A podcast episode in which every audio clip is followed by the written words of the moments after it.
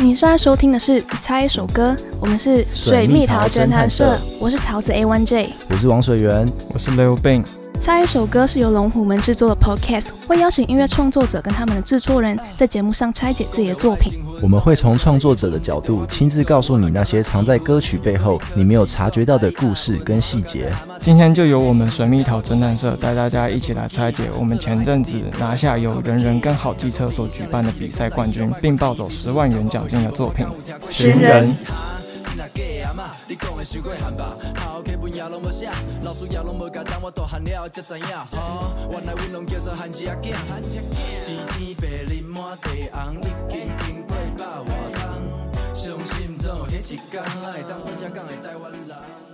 嗨，大家好，我是桃子 A One J。大家好，我是王水源。我是 Lil Bang，今天我们是以水蜜桃侦探社的身份来做客拆一首歌。那为什么我们会叫水蜜桃侦探社呢？因为桃子、水源、水蜜桃。对，因为那时候在过很多档案的时候，然后我就在想要取什么档案，然后我就想说叫水蜜桃什么的。但是你知道，因为嘿水蜜桃侦探社太抢眼了，没有人记得我们歌名哎。对啊，对大家啊，都跟我说，哎、水蜜桃侦探社》这一首歌 这样子对，就是寻人感觉很没有什么不，重要，这样子。就是大家对寻人没有印象。还有人说，就是桃子跟王水源出了一首叫《水蜜桃侦探社》的歌， 好，好，好吧。那时候就是我先看到那个比赛的那个，就是有人人跟好机车一起办的这个比赛的资讯，然后我就看那个资讯栏上面的报名的条件，他就说一定要有学生的身份，然后又要用母语创作。我看那个母语的选项有台语、日语啊、客家话啊，还有越南语。我看到越南语，我就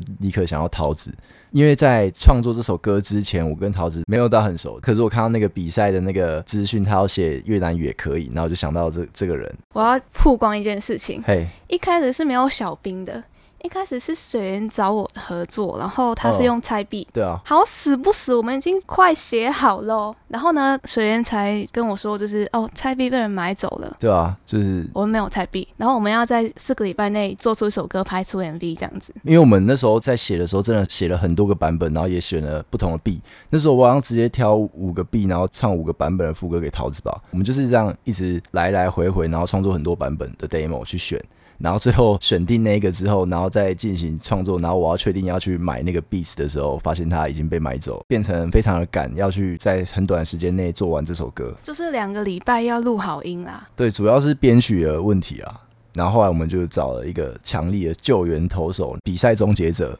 靠刘腰病。对，而且那时候我是跪下来求的， 有那么夸张 吗？要 打很多字，我记得你有打什么？你要奉上啊你线上的膝盖，对我真假？他打那么 多字，然后啊我还说什么比赛有线上膝十盖万块什么的，我有那个那个证影据是不是影像的感觉，就是线上膝盖可能是从门那边用膝盖这样划过来，然后就是你有个摆一你下有个既视 感，就是你对有对对你有对画面，对对对对，对。我记得就是规则上说不要给我写什么小情小爱还是大屌哥，哦，那时候就是在选主题上，我们花蛮多时间讨论的。然后我比较想要就是找到两个人共同的连接或关联 性。然后我就说，哎呀，我觉得我是越南人，但是来台湾之后，我爸妈就说你是台湾人，所以我觉得在身份上我无法界定自己是谁。对然后他觉得哦不错，对，我们就拿来写了。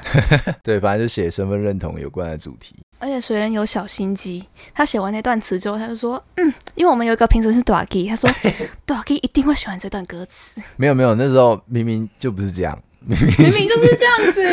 明明明明就是大家的心机，不是只有我。那时什么候大家哦就心是机看评审有谁啊，然后说要写怎样的 flow 和怎样的词汇。这是必要的，和怎样的内容？对对对，就是台语的话，你一定要写，因为就是一种身份认同嘛。那大家身份认同不一样，可是至少可以表达出每个人的自由。那就是内容意义，台语押韵比较妙的是，有一些台语的词汇平常就比较少讲到，可是你又知道那是什么意思，然后你在歌曲中压到又压得很妙的话，我就觉得蛮棒的。像我自己就觉得我那一段其实写的还不错。关于歌词的部分，虽然我跟你说，我之前上那个嘿、百灵果的时候，凯丽姐就说我们的歌词很像平行世界。对啊，反正就是我们在找寻我们的身份归属嘛，啊，我们身份归属不同啊，我们在不但同我。觉得没有到平行世界，因为一首歌就是可是这本来要就有是分层。就是听者的感受啊，哦，也是。 他没办法把我们两个连在一起，那是他的问题。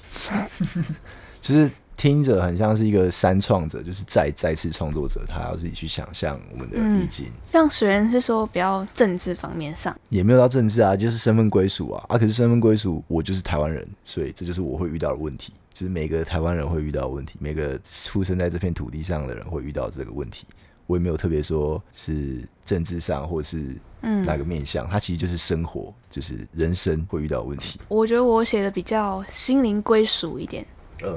我就写有妈妈在的地方，就是有家人在的地方就是家啦，嗯，那你现在家人在台湾吗？都有。都有，嗯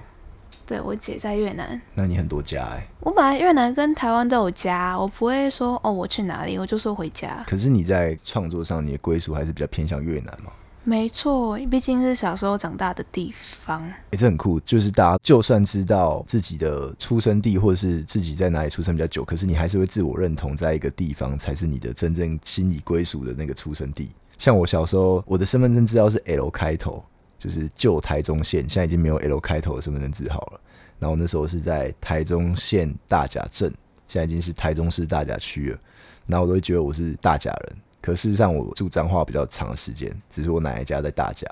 对我跟中佑是算同乡啦，因为我也很常回大甲，就是会有一个自我身份归属，是不是因为小时候长大的过程在那里，可能所以是才有吧。归属感比较又或者是重？你觉得那个地方比较酷，就是大甲感觉就是超酷的。就你还有会觉得还有大甲妈祖，然后还有绿豆沙牛奶，还有玉珍心那个奶油酥饼，就是一个很酷的地方。可彰化是算了，不要讲不下去 了，没有，就可能是小时候自己会比较比较身份归属的一个地方。想到就会觉得这我地盘啦，对对对对对，认同。所以你地盘是在胡志明胡市志。明市。